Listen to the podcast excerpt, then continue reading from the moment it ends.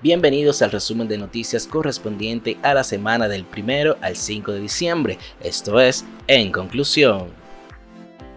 Tremendo escándalo han generado las publicaciones de la auditoría realizadas por la Cámara de Cuentas a diferentes instituciones que involucran a altos funcionarios de la administración pasada, quienes, según el documento, realizaron una serie de gravísimas irregularidades en perjuicio del Estado dominicano. La Dirección General de Aduanas anunció el inicio de la gracia navideña 2021 en la que se exoneran de todo tipo de impuestos de importación a aquellos regalos que traigan al país los dominicanos residentes en el extranjero, esta vez con un histórico tope de hasta 4 mil dólares.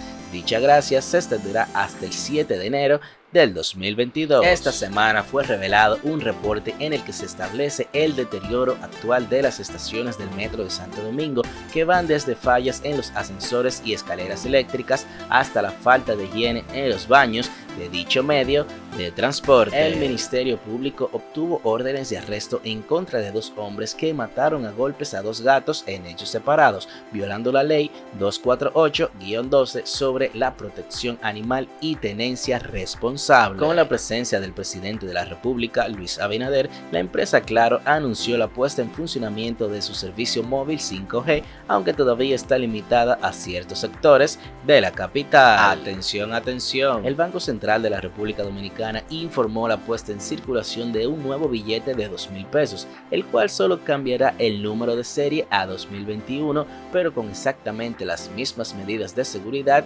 y diseño. Internacionalmente hablando, el Instituto Duartiano, filial Chile, informó a las autoridades de ese país y a la Embajada Dominicana en Chile la lamentable desaparición física de un busto del patricio dominicano Juan Pablo Duarte en la ciudad de Chile. Según un documento filtrado, aseguró que el FBI tiene una tecnología que es capaz de acceder en tiempo real a los datos personales de los usuarios de WhatsApp y chats de iMessage, entre otras cosas. Una compañía eslovenia ha creado el que asegura que es el primer perfume inteligente del mundo, un dispositivo que se conecta al móvil a través de una aplicación con la que el usuario podrá elegir una fragancia entre otras 100 que tendrá disponible. Un nuevo estudio científico que analizó el comportamiento de los gatos con la participación de 2.042 dueños llegó a la conclusión de que probablemente todos los gatos tengan un elemento de psicopatía. El gobierno de Japón anunció que volverá a vetar la entrada a su país a nuevos residentes extranjeros, así como la concesión de visados de estudios